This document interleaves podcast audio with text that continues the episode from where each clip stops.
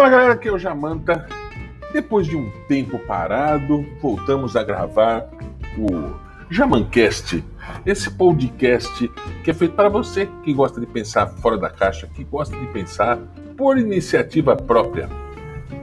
Esse podcast foi feito exclusivamente para você que deixa de lado todas aquelas crenças ou aquelas ideias de ficar prostrado a situações que impõem a sua vida.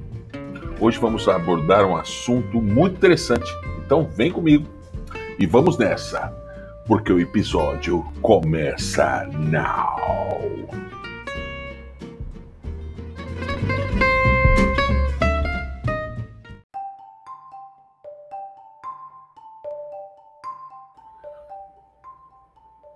Autossuficiente autossuficiência. Você é uma daquelas pessoas que encaram a vida de frente, que não tem medo de nada, que vai para cima de qualquer obstáculo? Você é uma daquelas pessoas que encara os problemas sem perturbar ninguém, que bate de frente com o sistema, que bate de frente com todas as adversidades da sua vida. Você é aquela pessoa forte, aquela pessoa que nasceu para enfrentar os problemas. Ah, pois é. Só que as pessoas autossuficientes também têm perrengue. As pessoas que são autossuficientes também têm problemas. Só que uma coisa que é muito, muito, muito, acontece muito com as pessoas autossuficientes são que quando elas precisam de ajuda, não tem ninguém para para ajudar. Não tem ninguém para aconselhar. Não tem ninguém para estar do lado. Sabe por quê? Porque as pessoas olham para você e pensam assim: ele não tem problema. Ele resolve tudo. Ele não precisa de ninguém. Aí que mora o problema. Porque a pessoa autossuficiente ela não pode esmarecer ela não pode recair, ela não pode ter o sentimento de ah, e agora? Porque as pessoas olham para você e diz: E aí? Não vai conseguir resolver esse problema? Como é que é agora? Você está você está desanimado? Mas como assim desanimado? Você não é o cara que resolve tudo? Você não é a mulher que resolve tudo? É por isso que eu sempre digo: pessoas incorporam dentro de si sentimentos construídos por uma mídia, por um sistema, e não conseguem se desvencilhar desse tipo de problema não conseguem reconhecer que são frágeis, que têm problemas, não conseguem reconhecer que a vida, às vezes, os problemas são maiores do que a gente pode resolver. E a tendência dessas pessoas autossuficientes é, quando o problema é maior que as minhas forças, geralmente cai numa depressão. Geralmente cai numa crise de ansiedade, porque não consegue resolver com os braços, com a, com a própria força ou com a própria inteligência. Aí entram aqueles que falam: tá vendo? Você tem que confiar em Deus porque nesses momentos só Deus pode resolver o seu problema. Creia, tenha fé. Não tenta não tenta resolver tudo com a força do teu braço, porque você não é nada. Você sem Deus não é nada. Não significa nada. Ser autossuficiente requer um despreendimento de todos os sentimentos que vai para o próximo. Ser autossuficiente é aquele que não tem medo de nada. De nada. Então, o que eu sempre digo, quando a gente assume um papel de responsabilidade com outras pessoas, tudo aquilo que você conseguia por si só resolver, você assume outras responsabilidades, outros sentimentos, outras formas de resolver o problema daquele que, daqueles que agora são os seus. É muito complicado entender a razão de viver. É muito complicado entender por que, que essas coisas acontecem. Por que os problemas acontecem? Porque existem tantas dificuldades na vida que cada um de nós temos que encarar de frente. Uns têm um pouco menos de resistência, outros têm um pouco mais, outros são exagerados na resistência. Como é difícil às vezes, como é difícil viver.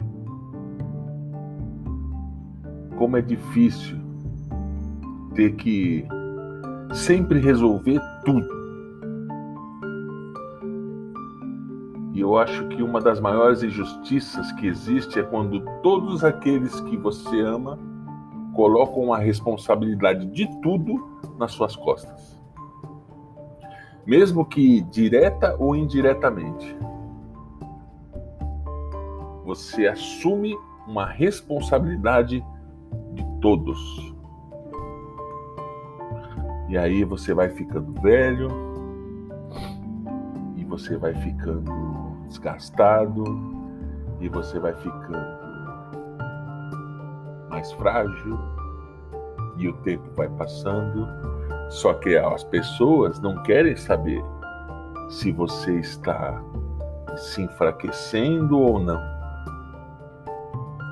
O que as pessoas querem é que você resolva tudo. Afinal de contas, você é o Blaster Master segurador de problemas alheios.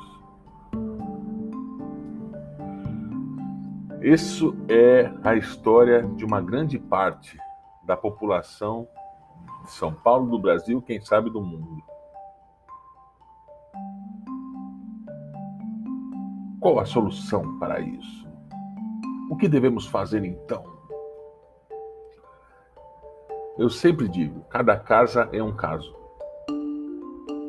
Cada família é uma história. Cada pessoa é uma história diferente, uma vida diferente, uma história, uma, uma, uma, uma carga emocional diferente. Não existe uma solução para tudo e para todos que não seja individual, de um para um diferentemente. Ah, mas o que você está querendo dizer? Que não se deve acreditar em Deus? Não se deve crer em Deus? Claro que sim. Claro que se deve acreditar em uma força maior. Porque o ser humano depende de ser, de acreditar em algo para sobreviver. O ser humano precisa ter algo maior para se, se ancorar, não é? Para poder clamar, para poder pedir, para poder se apoiar. Todo ser humano precisa disso, todo ser humano é dependente disso. Só que nós temos que ter ciência que sem uma estrutura, sem um discernimento, tudo isso fica meio vago, fica meio fica meio no ar essa crença, essa forma de acreditar em algo, se você não faz jus da sua vida. O medo faz parte da vida do ser humano. Só que as pessoas costumam renegar o medo. Eu não tenho medo de nada. Eu não tenho medo. Por um lado é bom. Por outro lado, é o que eu sempre digo da fragilidade. Qualquer perrengue, se você não tem medo, você acaba se autodestruindo por incrível que pareça. Então, viver é um conjunto de sentimentos aonde a gente pode ver o que é melhor na no momento que estamos vivendo. Por isso que a sua crença ela independe de pessoas. Sua crença ela tem que ser algo que te liberte, algo que te faça bem. Então, você que está ouvindo, se você é autossuficiente, não se martirize, não se não se não faça uma autopenitência de quando os problemas virem. Você é um ser humano e o ser humano tem medo, o ser humano tem pavor, o ser humano fica com vontade de chorar, o ser humano tem, tem momentos de desespero. Mas o, o melhor dessa história é que tudo passa. Pode demorar, mas tudo passa. E esse podcast é isso. É para você pensar, refletir, ter momentos de. Peraí, calma, deixa eu ver o que é melhor para mim. Peraí, deixa eu ter uns cinco minutos aqui para mim pensar sozinho.